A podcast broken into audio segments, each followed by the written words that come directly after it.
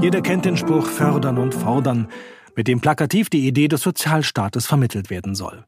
Oder heißt es fordern und fördern? Wer jetzt ist doch egal denkt, hat schon verloren. Denn die Reihenfolge erklärt, warum Hartz IV so verhasst ist und bedingungsloses Grundeinkommen sich wachsender Beliebtheit erfreut. Fordern und fördern. Es gibt tausend Sprüche dieser Art.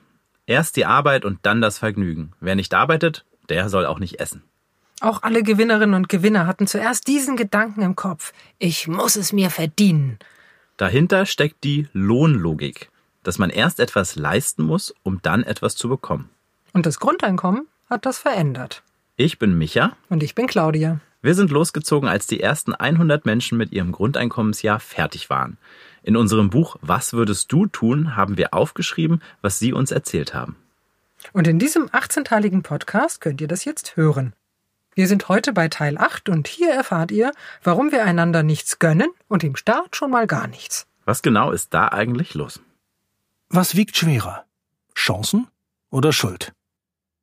Sicher, dass der obdachlose Bastian im Grundeinkommensjahr aufhört zu trinken, seinen Führerschein macht, jemanden findet, der ihm eine Wohnung in Aussicht stellt und dass er Pläne für einen eigenen Handyshop schmiedet, ist der Traum aller Sozialarbeiter. Ein Glücksfall. Und vielleicht auch nur ein Glücksmoment, der so schnell verfliegt, wie er gekommen ist. Bastian hat in dem Grundeinkommensjahr irgendwann ein SKL losgekauft. 120 Euro für eine Niete. Nur weil er hoffte, jetzt hat mich das Glück entdeckt. Hat es. Aber eben nur das eine Mal bei unserer Verlosung. Das zweite Mal war der Zufall nicht auf seiner Seite. Aber das hat Bastian gar nicht beeinträchtigt. Er hat viel länger über die Repressalien des Jobcenters gesprochen, als über die Rückschläge der Süddeutschen Klassenlotterie. Wir hatten den Eindruck, dass er dem Leben jeden Tag eine neue Chance gibt. Der Staat, ihm aber keine. Unser Sozialsystem hat offenbar weniger Interesse an Bastians Chancen als an seiner Schuld und seinen Schulden. Um seine Schuldansprüche durchzusetzen, gibt der Staat sogar noch zusätzliches Geld aus. Sinnlos und ineffizient, weil am Ende das Minus in der Staatskasse noch wächst. Über 200 Millionen Euro zahlt der Staat jedes Jahr für sogenannte Ersatzfreiheitsstrafen, also um Menschen ins Gefängnis zu bringen, die irgendeine Strafe nicht bezahlen können. Das trifft logischerweise überwiegend Ärmere, weil Reiche die Strafzahlung einfach überweisen, während die anderen, wie Bastian, schon am Existenzminimum leben und deshalb ins Gefängnis gehen. Bei Bastian bekommt der Staat auch nach sieben Jahren die 86.000 Euro plus Krankenkasse plus Zins und Zinseszins nicht. Und er legt nochmal 100.000 Euro obendrauf. Das alles, um einen Bürger in ein Steuersystem zu zwingen, das dieser vorher einfach ignoriert hat. Sicher, hier wird ein Exempel statuiert. Dieses eine Exempel hat den Staat etwa 200.000 Euro gekostet. War es das wert? Und noch eine Frage beschäftigt uns. Kann man es dem jungen Bastian verdenken, dass er lieber auf Partys ging, als sich um seine Steuerpflichten zu kümmern? Ist es falsch, dass er Spaß daran hatte, Geld zu verdienen und noch mehr Spaß, es mit vollen Händen wieder auszugeben? Ist es wirklich so abwegig, dass er darauf wartete, dass sich jemand bei ihm meldet und ihn auffordert, seine Steuern zu bezahlen? Wieso bezahlen wir nicht eine staatliche Leistung, sondern schulden dem Staat etwas? Der gesellschaftliche Subtext beim Thema Geld ist fast ausschließlich negativ. Zwar träumen wir alle irgendwie vom Lottogewinn und von finanzieller Unabhängigkeit, aber im konkreten Alltag verbinden wir Geld fast ausschließlich mit negativen Gefühlen. Wir haben Existenzangst und Sorge vor Altersarmut. Wir fürchten Neid und Missgunst. Wir lästern über Menschen, die ihr Geld für Spaß und Lebensfreude mit beiden Händen ausgeben, finden sie zu protzig, zu schrill, zu oberflächlich. Wir lachen über Menschen, die ihren Kassenbon kontrollieren, Preise vergleichen und auf Schnäppchenjagd gehen, finden sie zu knauserig, zu geizig, zu verkrampft. Wir rümpfen die Nase über Menschen, die im Müll nach Pfandflaschen suchen, die in alten Schlafsäcken im Park schlafen oder ihr Hab und Gut im Einkaufswagen durch die Straßen schieben, finden sie zu dreckig, zu stinkend, zu faul. Egal wie viel Geld wir haben, es ist gefühlt immer zu wenig. Egal wie viel Geld andere haben, sie haben in unseren Augen immer genug, wir gönnen ihnen wenig bis nichts. Der Staat, also unsere Gemeinschaft, zahlt uns Schulen, Krankenhäuser, Straßen, Energieversorgung, eine Bundeswehr und internationale Abkommen, aber wir freuen uns nicht über diese Leistung, sondern jammern über hohe Steuern und die unfähige Politik. Aus der Staatskasse kommen Subventionen, Kredite, Fördergelder für Unternehmen. Es gibt bedingungsloses Kindergeld und bedingungslose Steuerfreibeträge, aber wir jammern über hohe Sozialausgaben. Wir gönnen einander nichts und dem Staat schon gar nichts. Was genau ist da los? Drittens. Zuckerbrot und Peitsche. Der Subtext zwischen Staat und Bürger ist voller Gewalt. UX, das ist die Zauberformel des 21. Jahrhunderts. UX steht für User Experience und wird meistens im Zusammenhang mit Internetportalen und mobilen Apps verwendet. Webseiten sollen so klar und verständlich programmiert sein, dass alle Menschen sie sofort und ohne besondere Schulung verstehen. Denn im Netz wird jede Unverständlichkeit sofort bestraft. Durch Ignoranz. Weg damit. Andere Webseite, anderes Portal, andere App. Egal, ob es dabei um Computerspiele oder die geschäftliche Buchung eines Hotelzimmers geht, wenn's nervt, gehen die Leute einfach weg. Im Zeitalter der Selbstbedienung müssen Geräte simpel zu benutzen sein. Technik soll selbsterklärend sein, deswegen gibt es inzwischen UX-Design als Studiengang.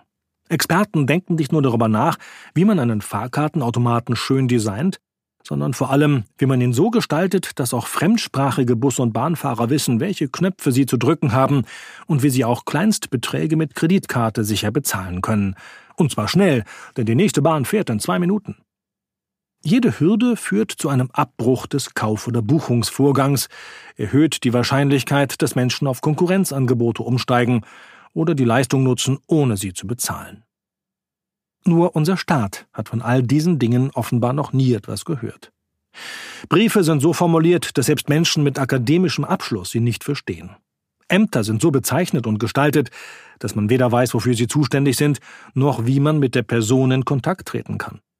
Statt durch leichte Verständlichkeit und positive Sprache Vertrauen aufzubauen, wird durch Verbotsschilder nichts als Misstrauen signalisiert. Bevor ich erfahre, was die Behörden möglicherweise für mich tun könnten, wird mir mit Strafe gedroht, wenn ich irgendeinen Fehler mache. Meinen Rucksack mit in die Bibliothek nehme, mein Fahrrad nicht im Fahrradständer abstelle oder mit einem Eis in der Hand das Rathausfoyer betrete. Selbst wenn ich weder Fahrrad noch Rucksack oder Eis dabei habe, die dem Verbotsschild zugrunde liegende Botschaft lautet, du könntest ein Bösewicht sein, aber wage es besser nicht. Der Subtext zwischen Staat und Bürger ist voller Gewalt, verbale Gewalt, Staatsgewalt, die starke Hand von Recht und Ordnung. Nicht objektiv falsch, aber leider eben subjektiv extrem unangenehm. Man stelle sich ein Restaurant vor, das einem schon am Eingang mit rot umrandeten Schildern begrüßt, bitte nicht kleckern, Zeche prellen verboten, den Kellnern nicht auf den Hintern glotzen. Und bevor man auch nur einen Blick auf die Speisekarte werfen darf, muss man eine Nummer ziehen und warten, bis man aufgerufen wird. Kein Wunder, dass auf unserer Deutschland-Tour die Gewinnerinnen und Gewinner durchgehend proklamieren, ich gehe nicht zum Amt. Von denen lasse ich mir nicht sagen, was ich brauche. So wie der Staat in den Wald hineinruft, schallt es eben heraus. Es geht keineswegs darum, irgendwen zu verwöhnen oder keine Ansprüche zu stellen. Es geht um die Frage der Reihenfolge. Denn auch die modernen Kaffeehausketten, deren UX-Design eine perfekte Wohlfühlatmosphäre vermittelt, möchten am Ende ihr Geld und mögen es lieber, wenn man nicht kleckert und das Personal nicht belästigt. Doch, o oh Wunder der Kommunikation, je freundlicher ich irgendwo empfangen werde, desto mehr bemühe ich mich, die Gastfreundschaft nicht zu verletzen. Unternehmen wissen allerdings auch, dass es nicht reicht, den Laden in freundlichen Farben anzustreichen und lächelnde Servicekräfte zu engagieren. Die Kaufentscheidung beginnt schon lange vor Betreten eines Geschäfts oder Anlegen eines User-Accounts. Wir wollen wissen, wofür wir unser Geld ausgeben oder in was wir unsere Zeit investieren. Wir wollen wissen, wie die Ware produziert wurde, was für Menschen dort unter welchen Bedingungen arbeiten und für welche Werte das Unternehmen steht. Immer wichtiger wird auch der Statusgewinn oder Verlust. Was denken meine Freunde oder Bekannten über mich, wenn sie mich in dem Shop oder mit dem Produkt sehen? Deswegen nützt es auch nichts, wenn sich eine Behörde in Jobcenter umbenennt, nicht mehr von Antragstellern, sondern von Kunden spricht und in blumiger Sprache davon schwärmt, dass man für alle Fragen im Zusammenhang mit Arbeitslosigkeit, Arbeitsmarkt und beruflicher Eingliederung zur Verfügung stünde und gerne berät. weil der angeblich frische Wind, der durch die Räume und Flure der Geschäftsstellen weht, leider immer noch der autoritäre Geist aus Bismarcks Zeiten ist. Fördern und fordern. Oder umgekehrt. Jeder kennt den Spruch Fördern und fordern, mit dem plakativ die Idee des Sozialstaates vermittelt werden soll. Oder heißt es fordern und fördern? Wer jetzt ist doch egal denkt, hat schon verloren. Denn die Reihenfolge erklärt, warum Hartz IV so verhasst ist und bedingungsloses Grundeinkommen sich wachsender Beliebtheit erfreut. Der deutsche Staat praktiziert traditionell die Reihenfolge erst fordern, dann fördern. Wir müssen erst etwas leisten, um dann etwas zu bekommen. Wir müssen in Sozialversicherungssysteme einzahlen, damit wir etwas herausbekommen. Wir müssen beweisen, dass wir bedürftig sind, damit wir Hilfe bekommen. Wir müssen langweilige Maßnahmen absitzen, um zu belegen, dass wir lernen wollen. Wir müssen Bewerbungen schreiben, um zu beweisen, dass wir arbeiten wollen. Erst wenn wir den Beweis erbracht haben, bekommen wir Unterstützung. Ob wir den Beweis erbracht haben, darüber entscheiden allerdings andere Menschen nach Kriterien, die wir nicht wirklich kennen, nicht verstehen und nicht mitbestimmen. Man stelle sich eine Webseite vor, die ausführlich nach Daten und Informationen fragt, komplizierte Kennnummern, die wir aus alten Akten heraussuchen müssen, und Belege, die wir einscannen und hochladen sollen. Mehrfach klicken wir auf Fertig. Es erscheint eine Fehlermeldung. Sie haben nicht alle Daten korrekt eingegeben. Wir gehen alles ein zweites Mal durch, suchen raus, tippen ab, laden hoch. Wieder kommt die Fehlermeldung. Also alles nochmal. Und wenn wir endlich durch sind, kommt die Meldung, Ihr Antrag wird geprüft, wir melden uns bei Ihnen. Und dann erfahren wir irgendwann, dass wir etwas bekommen, aber nicht in dem Maße, wie wir es uns wünschen oder erhoffen, sondern so lange und in der Höhe, wie es irgendwelche anonymen Algorithmen ausbaldowert haben. Ein Albtraum. Schlimmer noch. Das ganze System ist so kompliziert, dass selbst Experten es nicht wirklich verstehen. Es finden sich immer wieder irgendwelche Sonderregelungen, sodass sich Juristen, Sozialwissenschaftler und viele andere Berufsgruppen jahrelang darüber streiten. Das Prinzip des bedingungslosen Grundeinkommens funktioniert genau andersherum. Erst fördern, dann fordern. Das war ein tolles Gefühl und wie ihr dazu kommuniziert habt. Es war so wohlwollend. Hier kriegst du was geschenkt, was andere Menschen einfach gespendet haben, schwärmt zum Beispiel Traudel. Das ist das Gute an unserer Gesellschaft, dass es genug Leute gibt, die das anders sehen und denken. Das Negative, das Populistische hat viel zu viel Raum. Dieses Gute wird von der Politik zu wenig gewürdigt. Immer wieder wird dieser spezielle Charakter des Grundeinkommens betont. Es war ein vorgezogenes Weihnachtsgeschenk, ein Geschenk des Himmels, ein gutes Geschenk. Es ist ein Geschenk von Menschen, die man gar nicht kennt. Corinna und das Wachsen vergessener Stärken. Mit Gewinnerin Corinna aus Berlin reden wir ausführlich über dieses Gefühl, weil sie uns erzählt, dass sie Hemmungen hatte, das Geld auszugeben. Mich hat überrascht, dass ich das Geld nicht einfach für Konsumartikel ausgeben kann. Ich bin ja keine, die unbedarft Geld ausgibt. Aber ich war überrascht, dass ich mir so wenig gekauft habe. Ich habe meine Schwester unterstützt mit der Mietkaution. Wir haben ein Fest gefeiert. Und irgendwann gönnt sie sich ein paar teure Schuhe. Für 160 Euro. So viel Geld hätte ich sonst nie ausgegeben. Ich habe sie noch, liebe sie noch, ich liebe sie so, dass ich sie andauernd getragen habe. Das haben sie nicht ausgehalten. Der Hersteller wollte nicht einlenken. Der Schuhmacher hat gesagt, das lässt sich nicht reparieren, das sei eine Sollbruchstelle. Jetzt trage ich sie nur noch bei schönem Wetter. Für 1000 Euro im Monat hätte sie sich ja noch allerhand teure Schuhe kaufen können.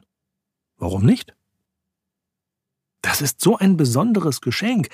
Das möchte ich nicht verschwenden. Ich hätte gedacht, dass es leichter geht, geschenktes Geld auszugeben. Das war aber nicht so. Hatte sie wie Florian oder Jens ein schlechtes Gewissen, weil andere das Geld sicher dringender brauchen? Corinna schüttelt den Kopf. Nein, ich hätte ein schlechtes Gewissen gegenüber mir selbst gehabt. Ich will nicht in zehn Jahren zurückdenken, was mir Gutes widerfahren ist, und dass ich dann das Geld für etwas Sinnloses ausgegeben hätte. Und? Hat sie sich jetzt etwas Sinnvolles gekauft? Ja, ich habe mir eine Ausbildung gekauft, eine zweijährige Ausbildung zur Familientherapeutin, berufsbegleitend. Da weiß ich, dass ich die in zehn Jahren immer noch gut finde. Die Fortbildung, das war klar, dass ich die mache. Jetzt endlich. Corinna bekommt kein Hartz IV, sondern sitzt auf der anderen Seite des Sozialstaates. Sie ist Sozialarbeiterin. Ich berate Familien in unterschiedlichsten Lebenslagen, Familien unterschiedlichster Bildung, sozialer Zugehörigkeit, nach einer Trennung, in Armut, mit Schulden. Offiziell sind die Angebote freiwillig und kostenfrei. Doch wohl kaum jemand nimmt gern staatliche Unterstützung an, wenn es um die Familie geht. Die Menschen suchen nicht den Kontakt zu Corinna, sondern sie muss einen Draht zu den Menschen finden. Nicht jeder ist offen für Veränderungsideen. Corinna greift ein. Sie hilft. Aber eben Menschen, die sich nicht unbedingt helfen lassen wollen. Das ist übergriffig, paternalistisch. Das kostet über die Jahre ziemlich viel Energie. Deswegen will Corinna ihren Job eigentlich nicht mehr machen. Deshalb investiert sie in die Weiterbildung, weil sie nicht glaubt, dass dieses System noch funktioniert. Ich möchte in eine Beratungsstelle gehen und mit Freiwilligkeit arbeiten. Die Unfreiwilligkeit können dann andere machen. Man findet ja jetzt schon kaum Leute, die das machen wollen. Ihre Kritik am System ist prinzipieller Art. Bei der Arbeit denkt sie oft an das Grundeinkommen. Bei den Familien, die ich berate, da würde es wirken. Menschen mit Existenzängsten können sich kaum auf sich selbst konzentrieren, weil sie so damit beschäftigt sind, fürs Minimum zu sorgen. Es muss alles extra beantragt werden. Sie sind so mit Hartz IV beschäftigt, mit dem Kontakt zum Jobcenter, mit Anträgen, mit Formularen. Sie müssen ständig beweisen, warum sie bedürftig sind. Irgendwie kommt uns das bekannt vor. Wie oft haben wir den Eindruck, dass der Staat dauernd kollektives Jammern belohnt. Wer am lautesten schreit, bekommt am meisten. Auf diese Weise funktioniert Lobbyismus, egal ob es um Milliardenhilfe für Hagel- oder hitzegeschädigte Landwirte geht oder um Rettungsaktionen für zockende Banken, die too big to fail sind. Ständig gibt es in der Politik ein inoffizielles Ranking der Bedürftigkeit. Aber mit der Sozialhilfe mit Wohngeld und Hartz IV unterstützt der Staat doch wirklich bedürftige Menschen. Oder? Hartz IV ist geschenktes Geld, aber die Menschen erleben es nicht so, sondern als Gängelung. Hartz IV ist Makel. Sie fühlen sich nicht als Beschenkte, sondern als Loser, als nicht wertvoll. Auch Wohngeld ist für viele Geringverdienende ein Makel. Sie denken, ich schaffe es nicht, mein Geld alleine zu verdienen. Das macht etwas mit dem Selbstwert. Ich habe es zu nichts gebracht.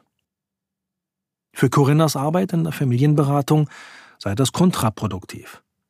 Die Leute werden erzogen, sich zu problematisieren. Sie werden gezwungen, sich selbst als unfähig beschreiben zu müssen. Sie können keine Stärken benennen, können das auch nicht für ihre Kinder. Als Therapeutin möchte sie den Menschen wieder ein Gefühl der Selbstwirksamkeit geben, die feste Überzeugung zu schaffen, was sie sich vornehmen. Sie sollen die Erfahrung machen, dass es sich lohnt, sich anzustrengen, dass es Träume gibt, die in Erfüllung gehen und dass man selbst dazu beitragen kann.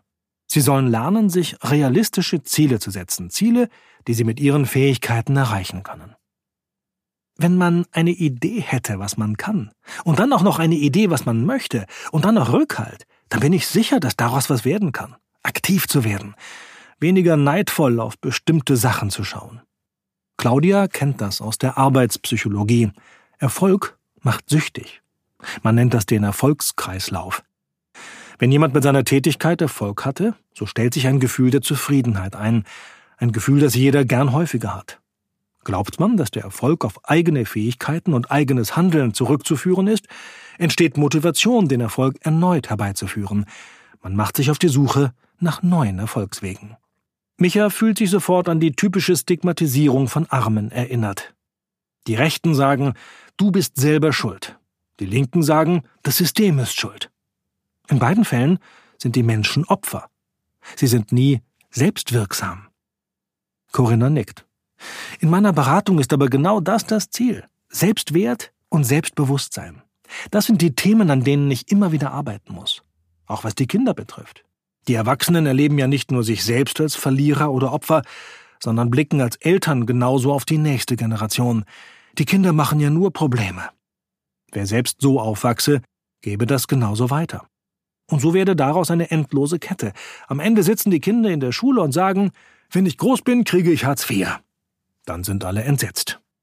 Corinna ist fest davon überzeugt, dass die Antwort nur ein Systemwechsel sein kann. Die Erfahrung mit dem Grundeinkommen hat mich darin gefestigt, auf Stärken zu schauen und Vertrauen in Menschen zu setzen. Wenn einem Vertrauen begegnet, dann spürt doch jeder selbst, wie gut einem das tut. Und deswegen versuche ich, das auch anderen zu geben. Seit ein paar Jahren machen Sie und Ihre Familie Wohnungstausch. Sie geben Ihr Domizil an wildfremde Personen und fahren in deren Wohnung. Das war ein Aushandlungsprozess mit meinem Mann.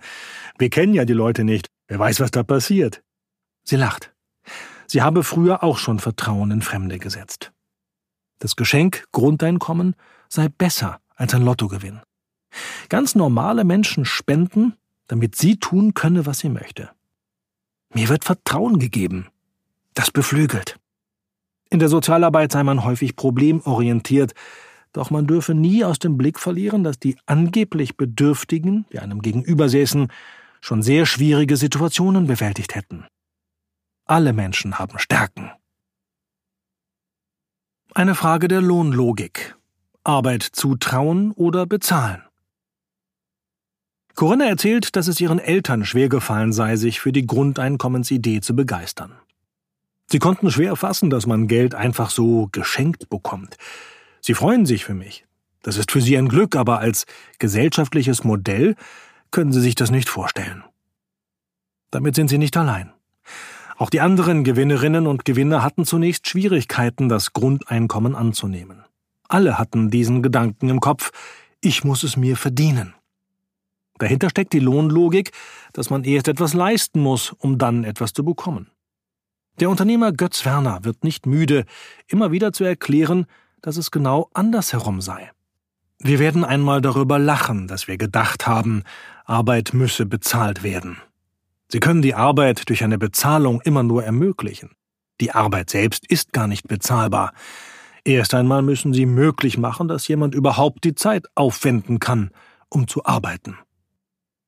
Manche Menschen machen eine Arbeit nur, um möglichst viel Geld zu verdienen. Sie tun wegen des Geldes etwas, was sie eigentlich nicht tun wollen.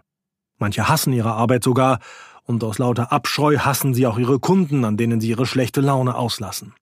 Und weil sie so verbittert sind, unterstellen sie auch anderen Menschen, dass sie ihre Arbeit nur machen, um sich zu bereichern. Deswegen sagen die vermeintlichen Moralapostel mehr über sich selbst als über das Team von Mein Grundeinkommen, wenn sie uns lautstark vorwerfen, dass wir damit ja auch Geld verdienen. Stimmt. Wer bei uns mitarbeitet, bekommt ein Gehalt. Denn irgendwie muss unsere Arbeit ja ermöglicht werden. Auch wir brauchen Essen, Trinken, eine Wohnung, eine Monatskarte, ein Handy und wollen ab und zu ins Kino gehen. Das ist keine unmoralische Gier, sondern existenziell. Und die Spender unseres Vereins haben das auch verstanden. Ermöglichen wir Arbeit oder bezahlen wir sie? Schaffen wir die Voraussetzungen, damit Ergebnisse möglich sind? Oder belohnen wir allein die Ergebnisse? Geht es um die Arbeit an sich? Oder ist Arbeit nur das Mittel zum Zweck, nämlich Geld? Der Unterschied ist gewaltig. Bei der Frage nach der Lohnlogik unserer heutigen Gesellschaft und auch unseres heutigen Sozialsystems stößt man schnell an Grenzen. Micha ärgert sich beispielsweise jedes Mal darüber, wenn er gefragt wird, ob er Unternehmer sei oder ob er das ehrenamtlich mache.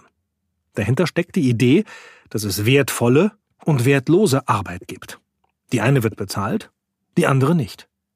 Einkommensarbeit ist gesellschaftlich anerkannte Arbeit, Ehrenamt ist Hobby und Vergnügen, also angeblich wertlos. In diesem Punkt ist unsere Gesellschaft auf einem Auge blind. Wir stellen permanent die Lohnarbeit in den Vordergrund, dabei werden in Wahrheit viel mehr ehrenamtliche Arbeitsstunden geleistet. Einer Studie zufolge leisteten die Deutschen schon vor zehn Jahren 4,6 Milliarden Stunden ehrenamtlicher Arbeit pro Jahr. Das entspricht der Arbeitszeit von 3,2 Millionen Vollzeitbeschäftigten. Inzwischen ist die Zahl der bürgerschaftlich Engagierten um etwa 10 Prozent gestiegen. Also sicher auch die Zahl der geleisteten Ehrenamtsstunden. Noch nicht mitgerechnet sind die vielen Stunden unbezahlter Arbeit im Haushalt, in der Kinderbetreuung, bei der Pflege von Angehörigen und in der Nachbarschaftshilfe. Sie werden oft noch nicht einmal vom unmittelbaren Umfeld als Arbeit wahrgenommen und nur sehr selten erfasst und gezählt. Das Bewusstsein dafür, was Arbeit ist, ändert sich. Nicht umsonst wurde 2007 ein Buch mit dem Titel Wir nennen es Arbeit ein Bestseller. Das Milieu, das wir beschrieben haben, zeichnet sich durch intrinsische Motivation aus, durch den Wunsch, etwas Sinnvolles zu leisten und dabei nicht zu verhungern, sagt Holm Friebe, einer der beiden Autoren.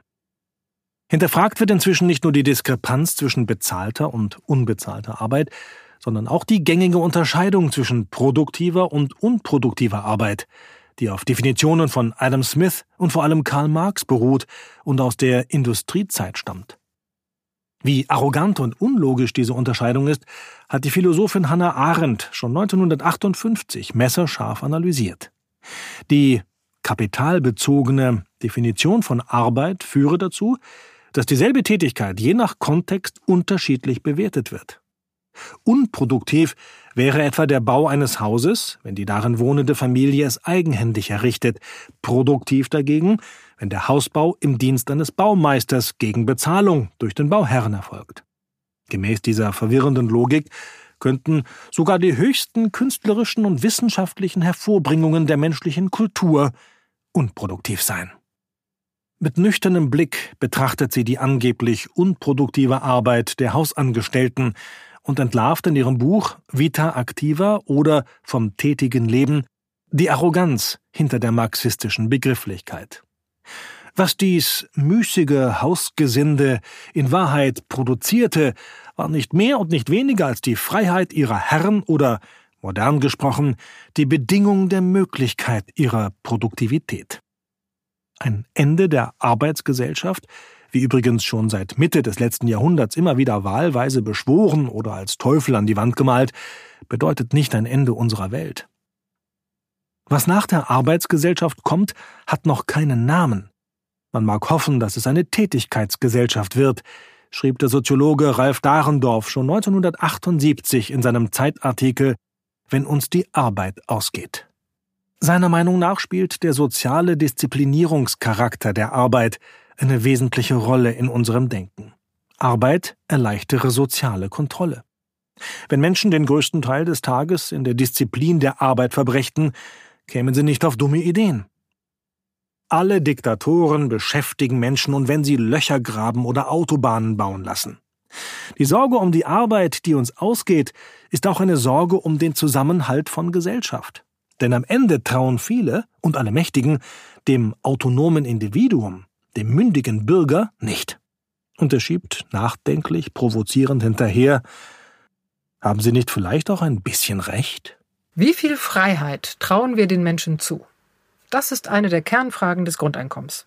Ab der nächsten Folge entdecken wir die sechs Facetten des Grundeinkommensgefühls. Und am Anfang geht es um Liebe. Wenn du sofort weiterhören oder lesen möchtest, kannst du das Buch oder Hörbuch auf unserer Webseite kaufen www.meingrundeinkommen.de slash Buch. Dort kannst du auch selbst ein Jahr Grundeinkommen gewinnen, natürlich bedingungslos. Tschüss Abhängigkeit, hallo Freiheit, bis zum nächsten Mal.